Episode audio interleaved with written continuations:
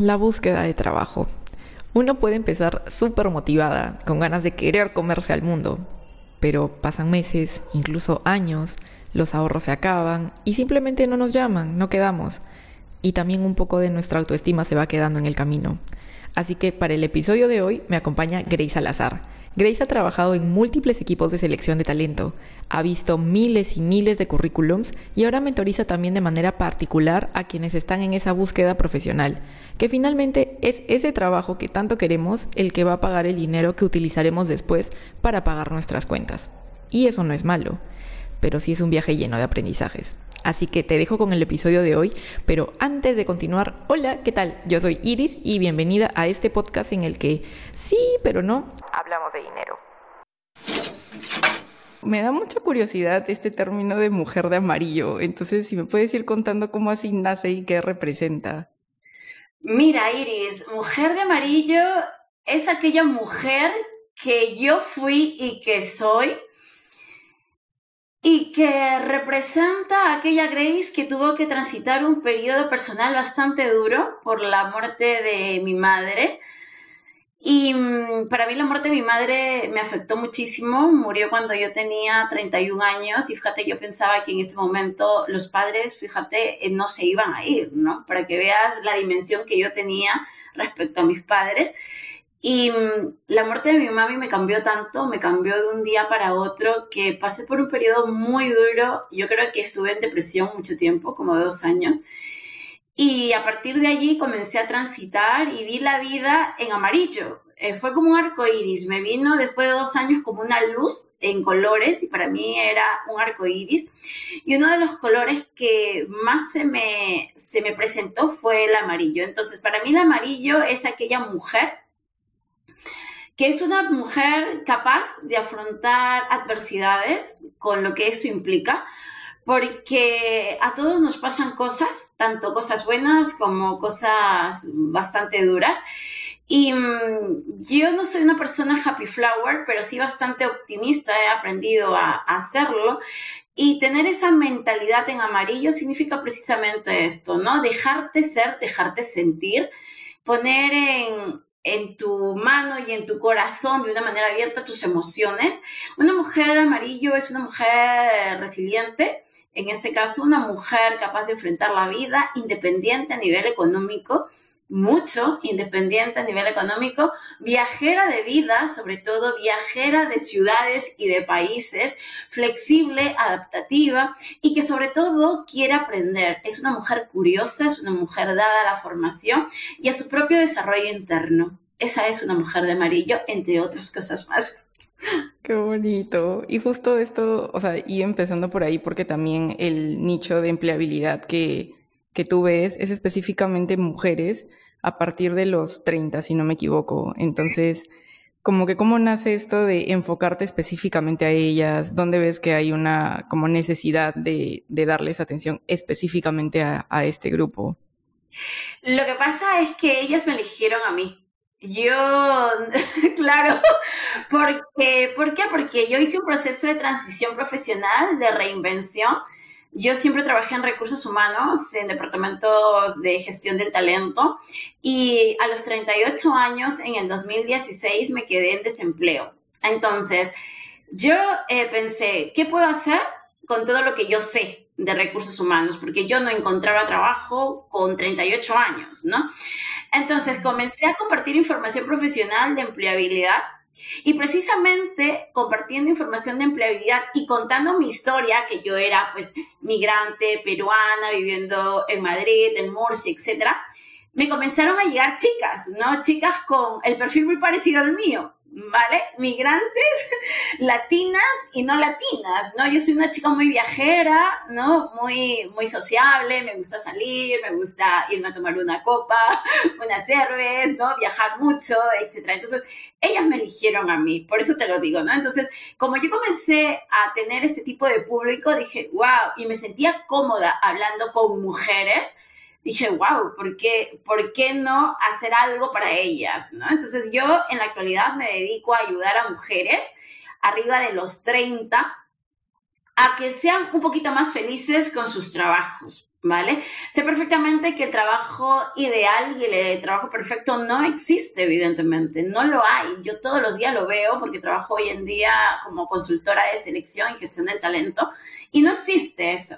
Pero lo que sí existe es aquellos trabajos que están alineados sobre todo a nuestro talento ¿no? Y que ese talento evidentemente nos dé ese dinero para tener la vida que nosotras medianamente queremos y más en la situación que estamos hoy en día, ¿no? Entonces, pues las ayuda precisamente a organizar sus procesos de búsqueda de trabajo y a tener un desarrollo profesional mucho más óptimo, alineado con sus valores y sobre todo muy centrado en el autocuidado y en el autoconocimiento. Claro, sobre todo porque ahí como que se identificaban de también estamos en las mismas, estamos en esta búsqueda, entonces se siente cercano hablar con, con alguien que te entienda. Sí. Y usualmente, o sea, ¿por qué razones llegaban? ¿Qué, qué decían? ¿Estaban buscando y no salía o querían hacer transición? ¿Qué retos tenían cuando llegaban a ti? Mira, eh, mi primera clienta eh, oficial, oficial en ese proceso de reinvención hacia mentora de empleabilidad fue una chica panameña que vive en Alemania. Entonces, cuando ella contacta conmigo y me dice, te he visto por Instagram, he visto tu blog y me gustaría que me mentorices, y yo, ¿cómo? Yo, o sea, yo esto me lo había tomado como un hobby, literalmente, Iris. O sea, yo no pensaba en ese momento que yo podía vivir de mi talento aparte de tener un empleador, ¿no?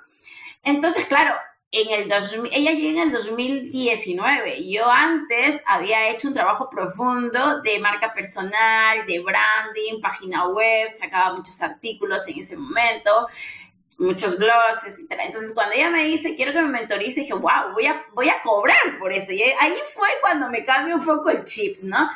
Entonces, pues... Eh, pues es eso, ¿no? Yo, yo, yo he llegado a ellas por este, por este proceso precisamente de, de, darles a conocer lo que yo puedo hacer y guiarles en su proceso de reinserción profesional, si es que están en desempleo, o tener una estrategia, un orden consolidado, sobre todo en la optimización de sus herramientas para que puedan encontrar ese trabajo que ellas hoy en día desean ¿no? Y que sobre todo esté unido a sus talentos y donde puedan ganar un dinero que esté acorde con la vida que ellas tienen, que eso es importante también. Claro, y en, cuestión de proporciones dirías que la mayoría llega eh, por un tema de cambiar de trabajo o la mayoría llega porque está en desempleo y estén como ya no sé por dónde ir. La mayoría, la mayoría, a un 80% llega cuando después de muchos meses, Iris, o quizás después de por lo menos dos años buscando trabajo, no lo encuentran.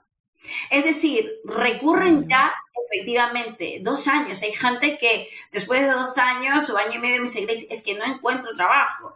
Y ya comienzo ahí un trabajo mucho más profundo de ver exactamente cómo lo han estado haciendo y en qué momento vital también están, ¿no? Entonces, llegan básicamente porque no entienden y yo las entiendo porque yo he pasado por eso, no entienden qué ha pasado en el mercado y qué está pasando en ellas para no conseguir ese trabajo que hoy en día necesitan y quieren. Porque, por ejemplo, han podido eh, ser eh, técnicas de compra o de logística o, ser, por ejemplo, no sé, eh, analistas de marketing y hoy en día no entienden por qué no encuentran ese trabajo si hace un año estaban buscando el mismo, ¿no? Entonces, hay un cambio de paradigma, no de ahora, sino de hace muchísimos años, aquí por lo menos en España, al momento de buscar trabajo.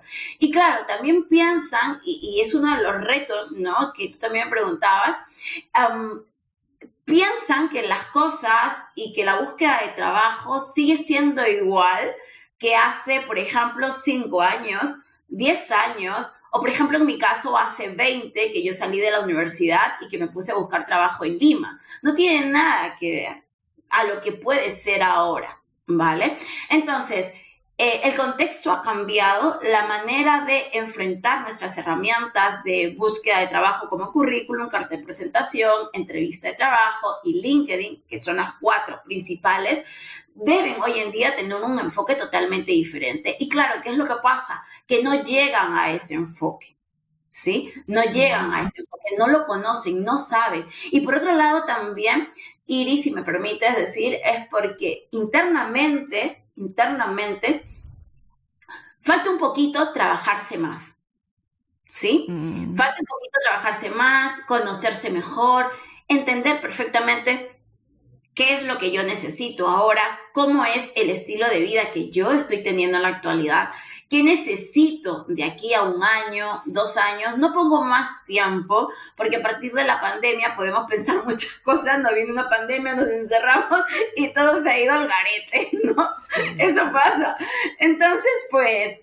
Pues es eso, ¿no? Que, que primero se centren en ellas antes de comenzar a lanzar un curry, que aparece, parece, parece lo más sencillo de hacer y lo más práctico al momento de buscar trabajo, dejar esto aparcado, evidentemente, y comenzar por nosotras mismas para poder organizar esa estrategia de búsqueda activa de trabajo o poner foco también en el desarrollo profesional.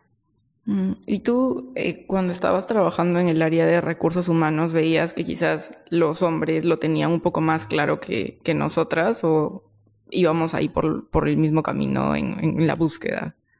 Mira, a día de hoy, a día de hoy yo trabajo también como reclutadora, como, como headhunter para una empresa, en una empresa, bueno, que tiene diferentes áreas de, de negocio y lo veo todos los días, Iris, todos los días. Y siempre lo digo cada vez que puedo, pero los chicos más allá de la edad que tengan, porque me puedo encontrar con chicos desde 24 años, dependiendo del perfil que estoy buscando, hasta ejecutivos de 44 o 55, da lo mismo, eh, son hombres y funcionan de una manera totalmente diferente que nosotras. ¿Sí? Por ejemplo, ellos para mí son muchísimo más directos y más prácticos.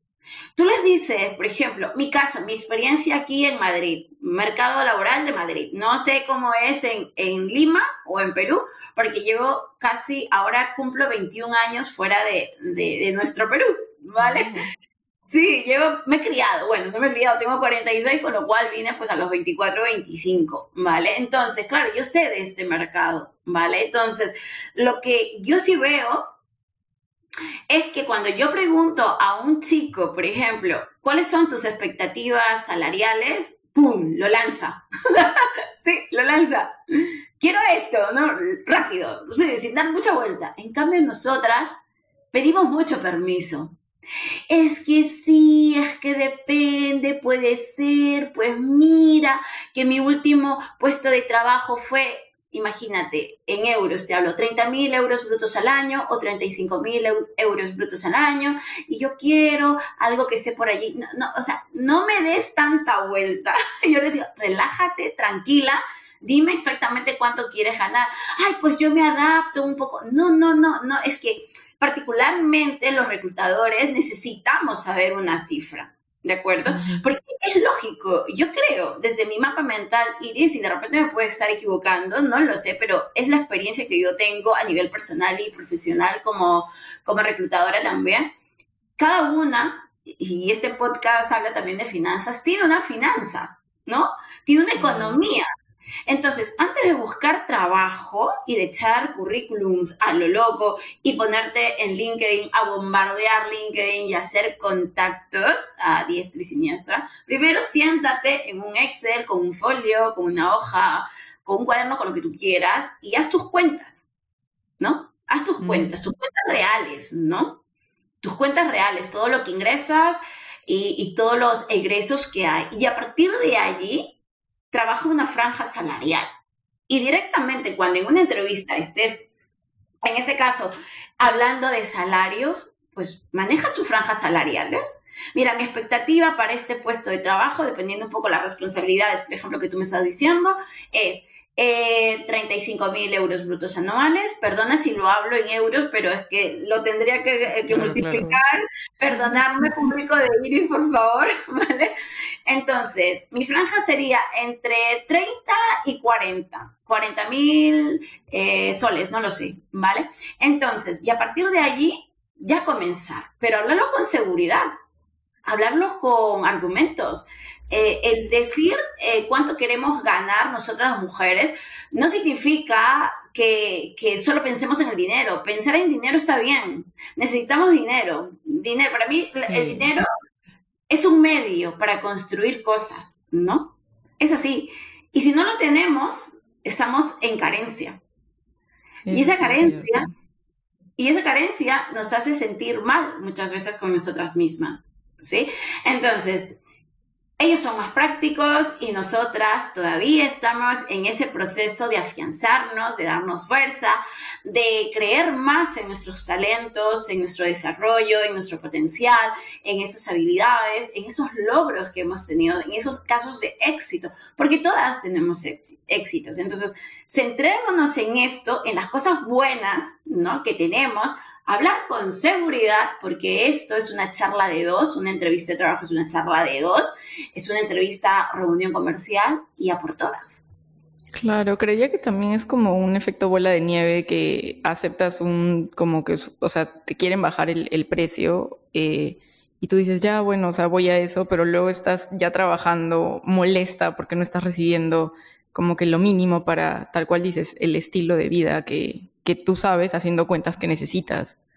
Claro, Iris, yo entiendo perfectamente la situación que puede haber en Perú, lo entiendo y las necesidades eh, que, puede haber en nuestro país y lo caro que está todo. Aquí también la vida ha cambiado mucho, todo se ha encarecido por las diferentes circunstancias que hemos tenido a nivel global también. Y luego hay una parte muy, muy, muy intrínseca de país, ¿no?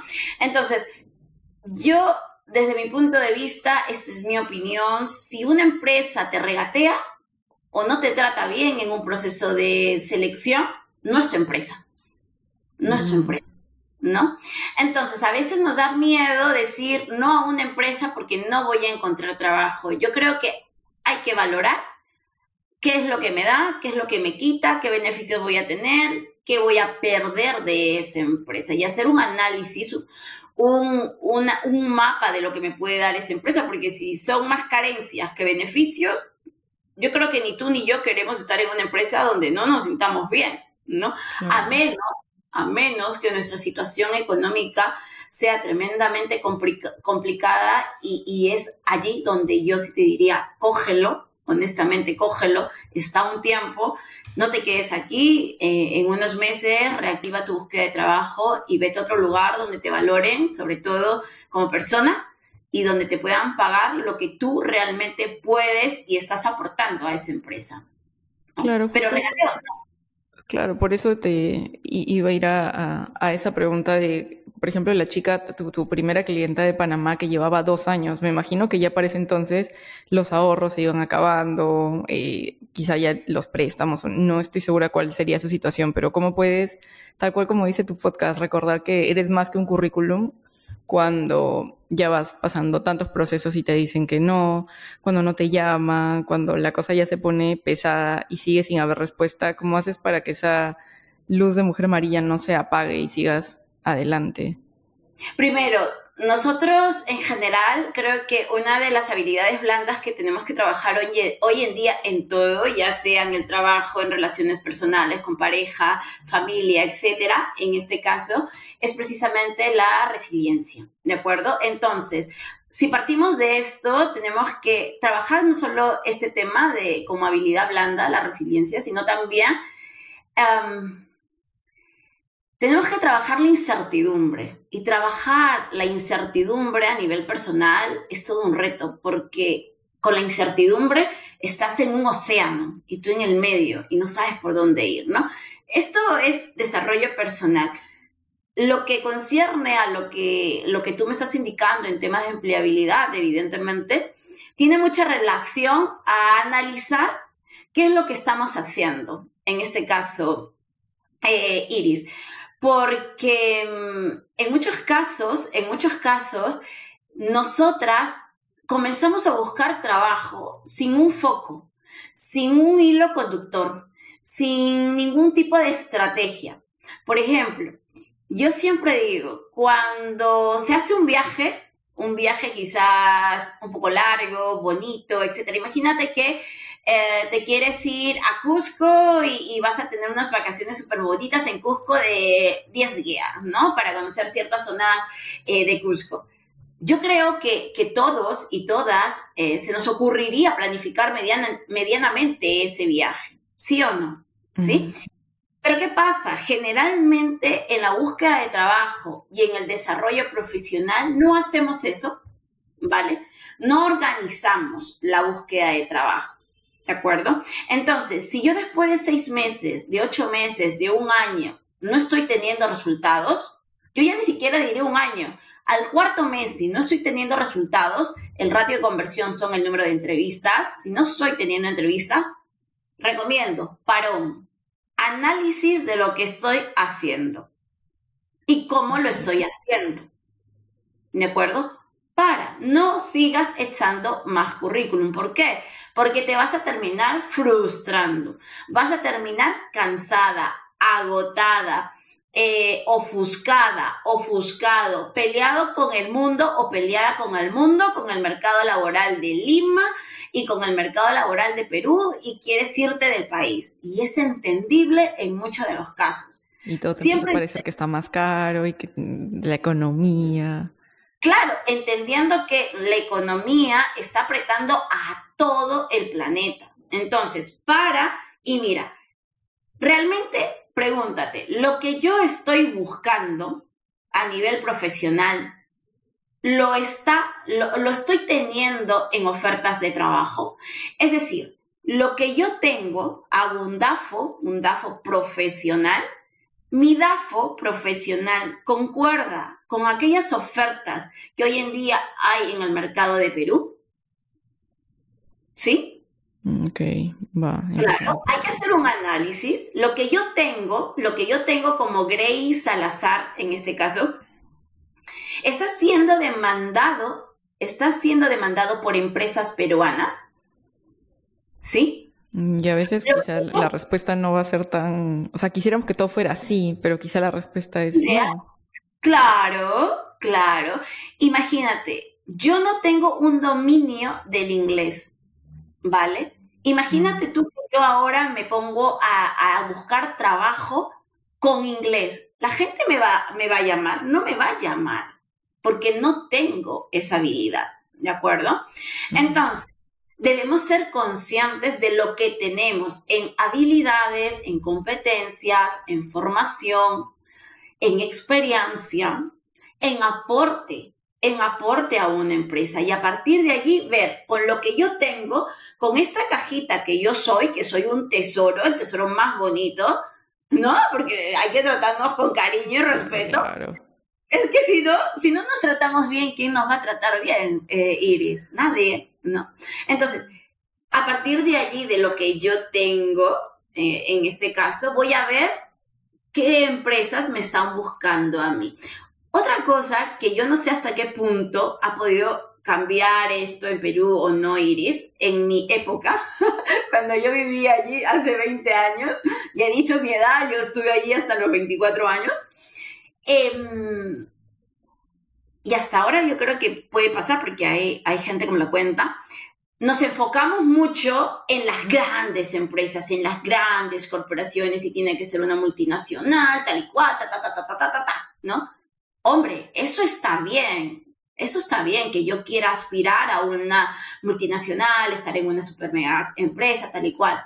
Pero miremos más allá también, porque muchas veces el problema viene en que estamos empecinados y empecinadas en una sola empresa. Yo quiero, yo quiero, yo quiero, yo quiero, yo quiero, y el tiempo pasa, pasa, pasa, la economía merma, merma, merma, ¿no? Entonces, tenemos que tener una mente abierta, flexible, y quizás no sea la gran empresa, sea una empresa más pequeña, pero esa empresa pequeña quizás me pueda dar a mí cierto expertise, me puede dar quizás ciertas habilidades, un conocimiento mucho más profundo de un sector que no conocía o que no me llamaba la atención y que ahora allí pues veo que me puede interesar porque veo también que hay salidas laborales, ¿no? Entonces, pues eh, yo creo que empieza tu búsqueda de trabajo y tu desarrollo profesional, primero por la burbuja que te corresponde, que es la tuya.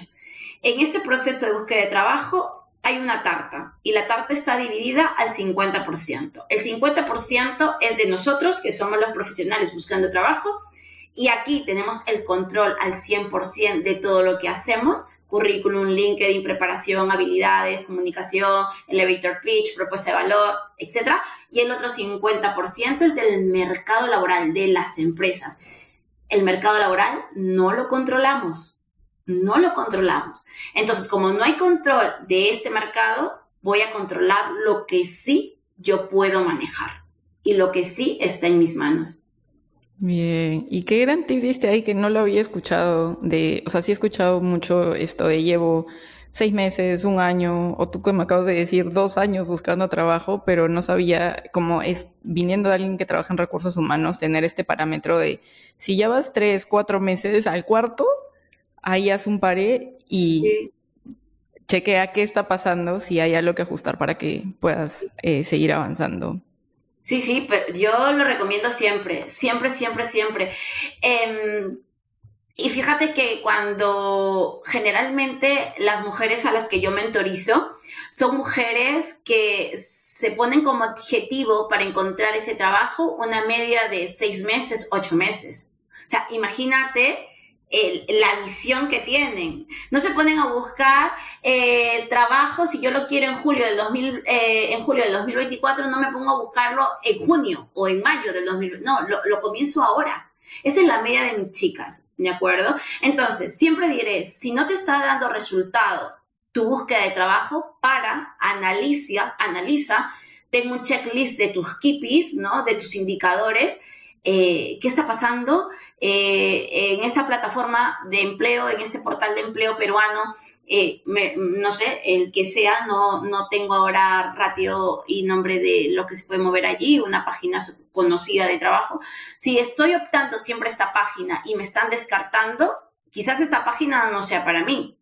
O quizás esas ofertas a las que yo, en este caso, estoy optando, no sean para mí. No estoy cumpliendo con todos los requisitos. ¿no? Sí, quizás sea Dime, dime. No, dime. Ah, comentario. Eh, no, es que me daba curiosidad. Quizás es una percepción mía que las mujeres tendemos a...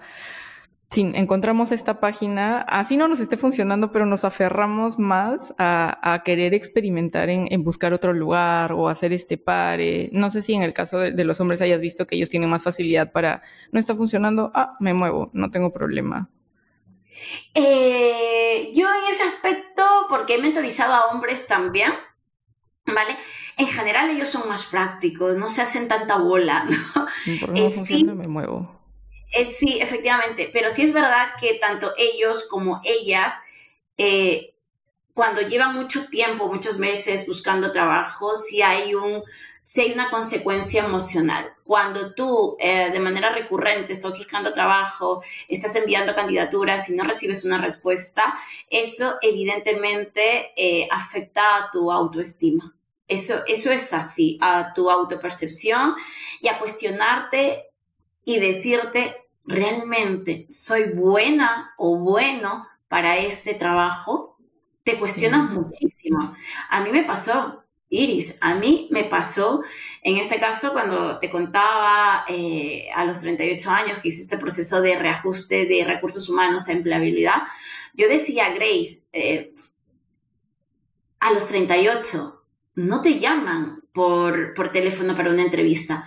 Yo me decía, es que no vas a encontrar trabajo, no vas a encontrar trabajo. O sea, yo me sentía inútil, no me sentía bien conmigo misma. O sea, yo estaba muy triste porque no, nadie me llamaba para, para una entrevista de trabajo. Lo que pasa es que mi carácter hizo que yo tuviera, tomase otras decisiones y toqué la puerta de mi ex empleador y le dije, necesito trabajar, necesito trabajar. No me importa trabajar en otra cosa que no sea recursos humanos. Yo en ese empleador había trabajado siempre en recursos humanos durante muchos años y le dije, no me importa estar en cualquier área de la tienda, en logística, en ventas, porque necesito trabajar. Y me, y me aceptaron. Me fui a trabajar al área de logística, en todo lo que, y lo cuento, porque yo creo que a veces incluso nos avergonzamos de hacer esto. Yo no me avergüenzo de hacer esto. Toqué la puerta y comencé a trabajar con ellos nuevamente en el área de logística, en todo lo que era el inventario. Y yo era feliz porque estaba trabajando. Y de manera paralela estaba con mi proceso de reinvención profesional de empleabilidad. Yo trabajaba una media jornada, cuatro o cinco horas, salía de allí y me iba a trabajar de lo mío, de mi marca personal, en mi proyecto y en empleabilidad. Esta transición de este trabajo, ¿no? De, de logística, de inventario, fue un trabajo B. Me ayudó a mantener mi economía, me ayudó a mantenerme activa, me ayudó a sentirme mejor conmigo misma, me ayudó a salir de mi casa, ¿no? Y tener una actividad laboral, que para mí sí era importante. El dinero es importante, pero es que yo necesitaba sentirme útil. Y así fue. Y así fue. Eso me ayudó. Tal cual, ¿no? Sí, creo que hay todo un rollo de, sí, es necesito el dinero, pero también es otra cosa de, fácil me equivoco, pero siento, me da la impresión de que si igual te pagaran todos los meses aún sin hacer nada, igual te daría esta necesidad de es que no puedo estar sentada, quiero, quiero sentirme, como dices, útil, sentir que sirvo para esta empresa o incluso para un negocio propio y no tener eso es como mm, cala muchísimo tal cual en, la autoestima, en la autopercepción de, de uno mismo. Y sobre todo sintiendo que el mundo como que avanza, las nuevas generaciones van eh, eh, avanzando, Sí, y tú te vas quedando y no va apareciendo y tal cual como decías, el dinero se va acabando y como que es ir contra una ola y no dejar que, se te apague la luz ni, ni esta resiliencia por a pesar de todo vamos y hacemos el pare y evaluamos y vamos reajustando si tengo que reajustar, pero es todo, es toda una travesía en realidad enfrentarte a esto es un viaje, es un viaje. Y yo puedo entender que a veces nos quedamos sin trabajo y no tenemos un colchón ¿no? económico que nos permita solventar nuestra vida personal durante unos meses. Por eso, eh, cada vez que yo mentorizo Iris, porque eh, las economías son muy diferentes, pero siempre digo, y siempre lo digo también por mi experiencia propia, y digo, uh, márcate un objetivo laboral, tu próximo puesto de trabajo, pero así como te lo marcas, este, es mi mapa, esta es mi realidad, esta es mi forma de trabajar mis mentorías, de manera paralela también márcate otro objetivo laboral, porque imagínate tú, tú me dices, mira Grace, dentro de seis meses yo quiero estar trabajando como eh, analista financiero para el BCP, imagínate, ¿no? ¿Y qué pasa? Que llegan esos seis meses y tú no has conseguido trabajo en el BCP. Yo recomiendo por eso, de manera paralela, márcate otro puesto en otra empresa. Quizás no al mismo nivel, un nivel un poquito más bajo. ¿Pero para qué? Para que si tú no consigas, no consigues esto y de repente también estás valorando tu trabajo y lo consigues, que este trabajo también te sirva de canalizador de economía. Porque necesitamos pagar facturas. Y todos nos queremos desarrollar, pero muchas veces el desarrollo profesional lo vemos solo en un determinado puesto con determinada jerarquía y nivel y en determinada empresa. Y no vemos que nuestro desarrollo mm, personal y profesional es transversal también. Nadie te dice que en este trabajo B, como yo le digo, nuestro gran Machu Picchu y nuestro gran objetivo es un Everest, este macho nos puede dar muchísimas satisfacciones uno nunca sabe qué va a pasar en ese macho. De repente yo entro con un perfil medio bajo, media tristona, medio tristón a ese puesto de trabajo porque no es el ideal. Y sucede que en esa, en esa empresa me pueden dar otras oportunidades de aprendizaje y desarrollo, ¿no? Entonces veamos este macho como una oportunidad también para crecer, para aprender sin perder ese foco de mi desarrollo profesional y ese foco que es ese gran 8500 que es ese Everest. Claro, no casarte con una sola cosa porque tal cual es, es como desgastante si es que no se logra eso, o sea, piensas que solo con eso vas a poder avanzar y ser feliz y en verdad es, no, hay muchas opciones, pero hay que amistarte con, como que con esa idea y estar abierta para, para contemplarlas. Y más ahora, Iris, que vivimos en un mundo totalmente incierto. volátil, completamente cambiante. Yo no sé cuántos años tienes, pero yo hago proceso de selección para juniors también y veo, o sea, me encantan todo lo que me cuentan, el estilo de vida que tienen, que quieren, los viajes que se quieren hacer, el dinero que quieren ganar. Y ellos me dicen, no, Grace, yo, eh, yo más o menos eh, pues quiero algo para tres, cuatro años y luego quiero cambiar. Claro que sí, no nos casemos solo con una empresa para toda la vida, ¿no? ¿Por qué nos vamos a casar solo con una para toda la vida, teniendo miles de campos, ¿no? Miles de girasoles y miles formas de aprender también. Ojo, eh, que valoro y respeto mucho a las personas que han decidido quedarse en su empresa para toda la vida. Yo soy muy, muy de picar flores, honestamente, ¿no? y y ustedes, los millennials, ¿no? Están en una, en una edad de experimentar, de aprender, de reinventarse. Y si estudiaron algo y a día de hoy no les convence, oye, dar un giro, experimentar, preguntar, hacer un proceso de, de reajuste profesional, de reinvención, hablar, conocer, tener referentes, leer, escuchar. Entonces, ¿Por qué no cambiar? ¿Por qué no cambiar a los 25, a los 30? Yo hice un proceso de reinvención a los 38, estoy en proceso de cambio interno nuevamente a los 46, con lo cual todo se puede hacer si uno quiere y tiene voluntad para hacerlo. Eso, y no, de todas formas es súper interesante ver cómo cada grupo humano, social que va, que va apareciendo en el mundo laboral tiene una manera distinta de verlo.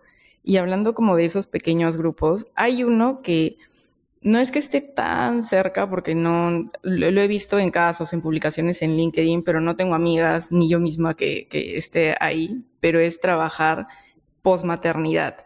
Entonces, oh. no sé si te ha tocado mentorizar eh, el proceso de reinserción de, de, justo mamás primerizas o que dejaron de trabajar por, por el nacimiento de sus hijos. ¿Cómo es este, todo este camino para volver al, al ruedo laboral?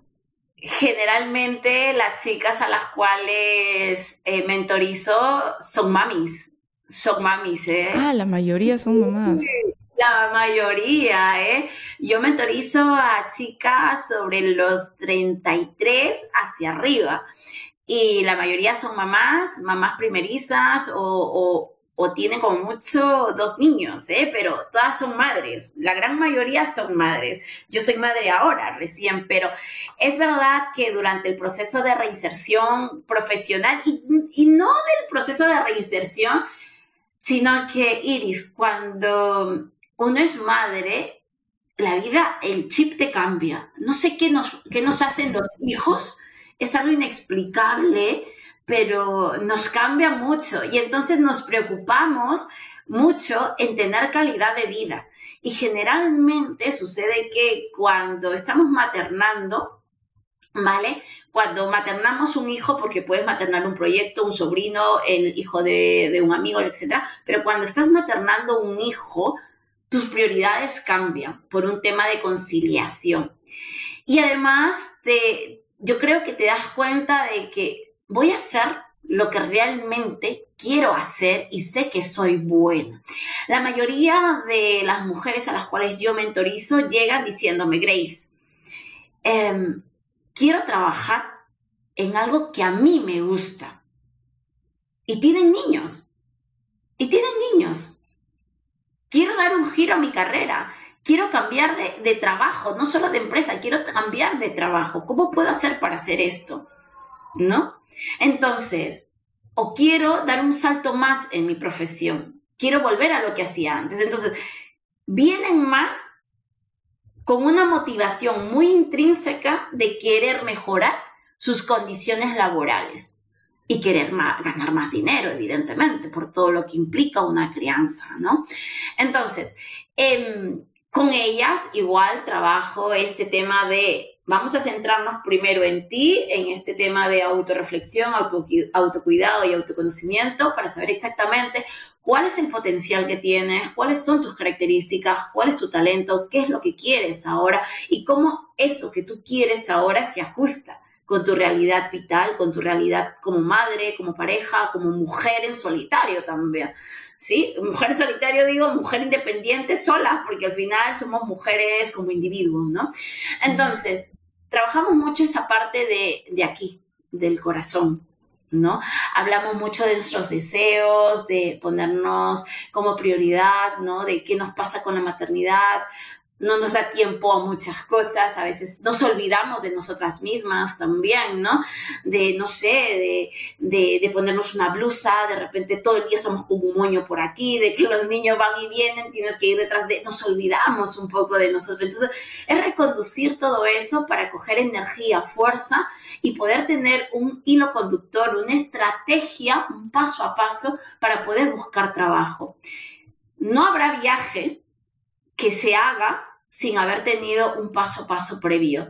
No creo que tú y yo se nos ocurra hacer un viaje alrededor del mundo sin haber planificado dinero, sin haber planificado el tiempo, las estancias, los lugares, cuándo vamos a ir, cómo vamos a ir, etcétera, ¿no? Hay una planificación. Igual pasa en la búsqueda de trabajo.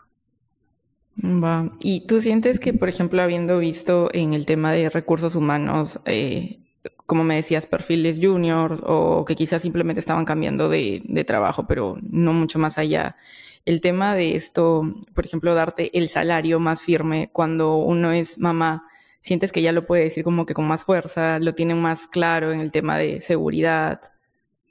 Yo lo veo esto con, los años, honestamente. Eh, cuanto más crecemos, en muchos casos, tenemos más confianza en nosotras mismas, ¿no? Ya es que ya somos más selectivas, ¿no? Entonces, sí es verdad que lo, cuanto más edad tenemos las mujeres, somos más abiertas para hablar de, de, salario. Por ejemplo, hoy estaba hablando con una mujer de alrededor, yo creo que 52, 55 años aquí en España. No podemos preguntarle edad, ni, ni si tienen niños, si son divorciadas, eso está prohibido, en este caso, ah. preguntar, o sea, no puedo preguntar eso. Y entonces eh, ella me dijo literalmente para un puesto específico, me dijo, hoy en día mis expectativas económicas van en una franja entre tal y tal, debido a todo el expertise que puedo en este caso ofrecer a la empresa y por los dos idiomas que manejo con dominio bastante alto y me comenzó a argumentar todo eso, pero la mujer, eh, la chica sentada tan tranquilamente, ¿no? Sin embargo, las chicas junior, ¿no? Las millennials te lo dicen muy, ah, sí, quiero esto, pero detrás de todo, de toda esa comunicación al, hablar de, del dinero, todavía yo no, yo no noto esa madurez, esa, ese argumento, ¿no? Oye, sí, mira, Grace, quiero ganar entre esto y esto porque te puedo aportar esto, esto y lo otro. No, lo dicen como, bueno, lo tengo que soltar, ¿no? Lo tengo que decir porque tengo que pasar el proceso.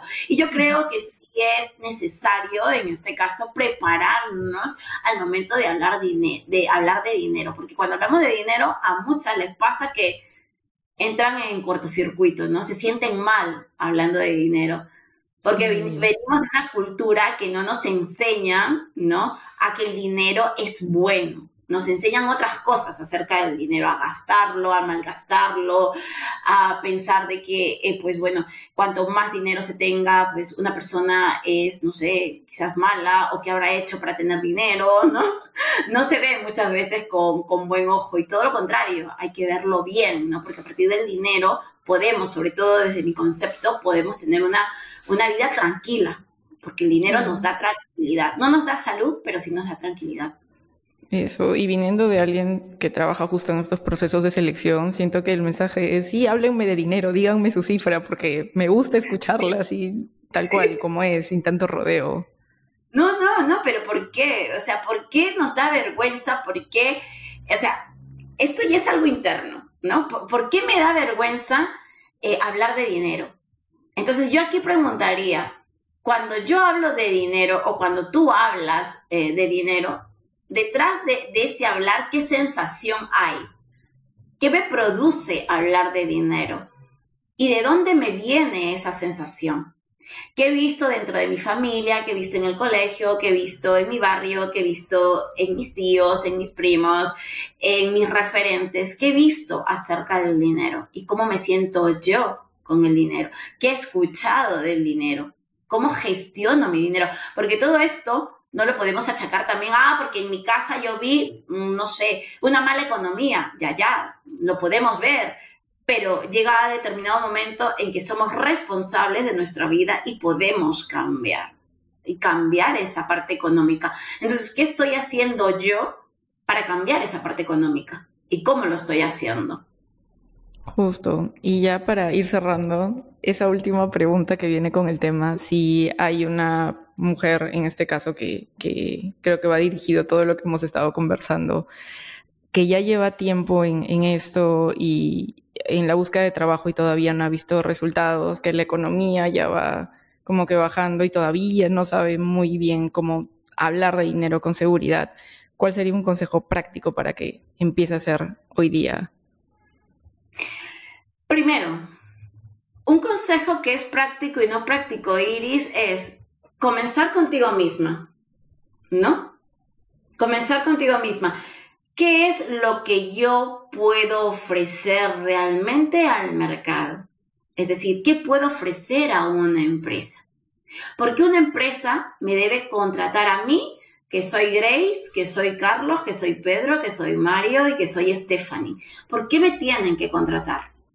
Pero el contratar no significa, ah, porque estudié en tal universidad, porque he hecho tal máster, porque, bueno, tengo esta certificación y porque soy ordenada y porque sé trabajar en equipo. No, no, no, es que no es eso, no es eso.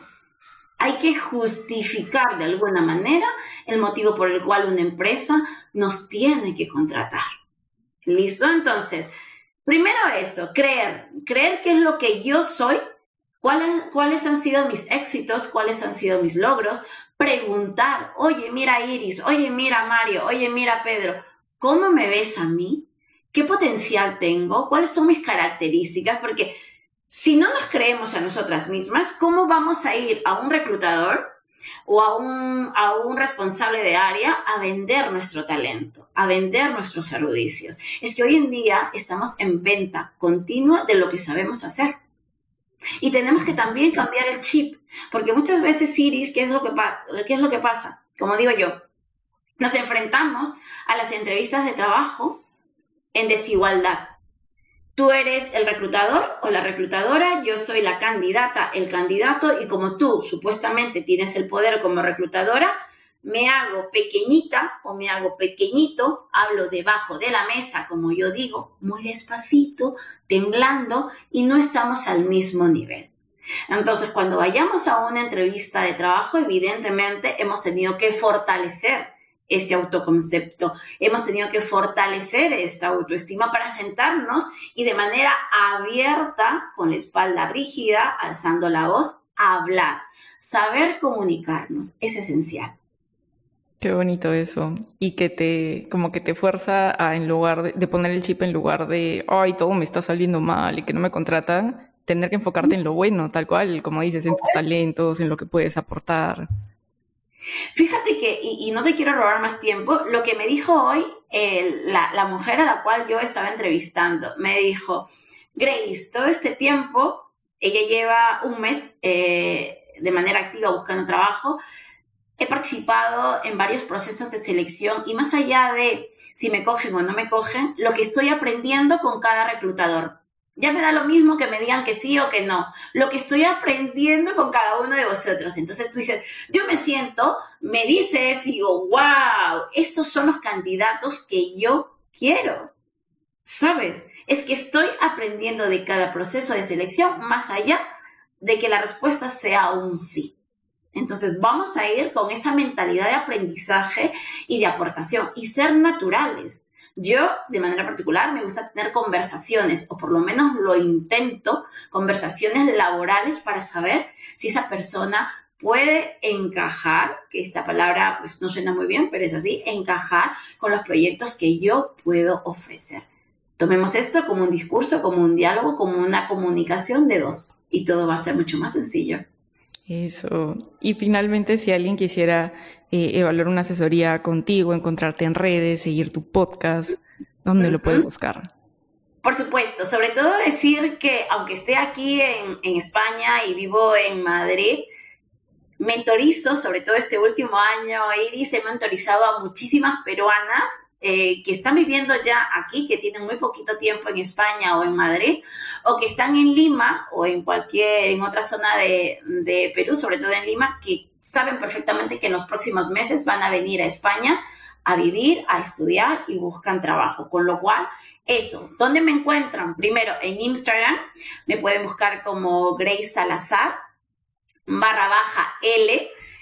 También, en este caso, a través de Spotify, en mi podcast, Eres más que un currículum. Y en LinkedIn, por supuesto, como Grace Salazar. Así que esas son mis fuentes de, contacto y también mi correo electrónico que es hablamos arroba Listo, ya estamos. Mira, me voy a parar la grabación. Espero que te haya gustado el episodio de hoy y las redes de Grace las estoy dejando en la descripción del capítulo para que puedas ir a chequearla, seguirla y si estás justo necesitando uno de estos servicios que puedas contactarla. Las redes del podcast no te olvides que son no es un podcast de dinero en todos lados en todos lados, entiéndase Instagram y TikTok por el momento. Y nosotros ya nos vemos la próxima semana a la misma hora por el mismo canal, o sea, domingos en la mañana en tu plataforma de podcast favorita. Que tengas un bonito día. Chao.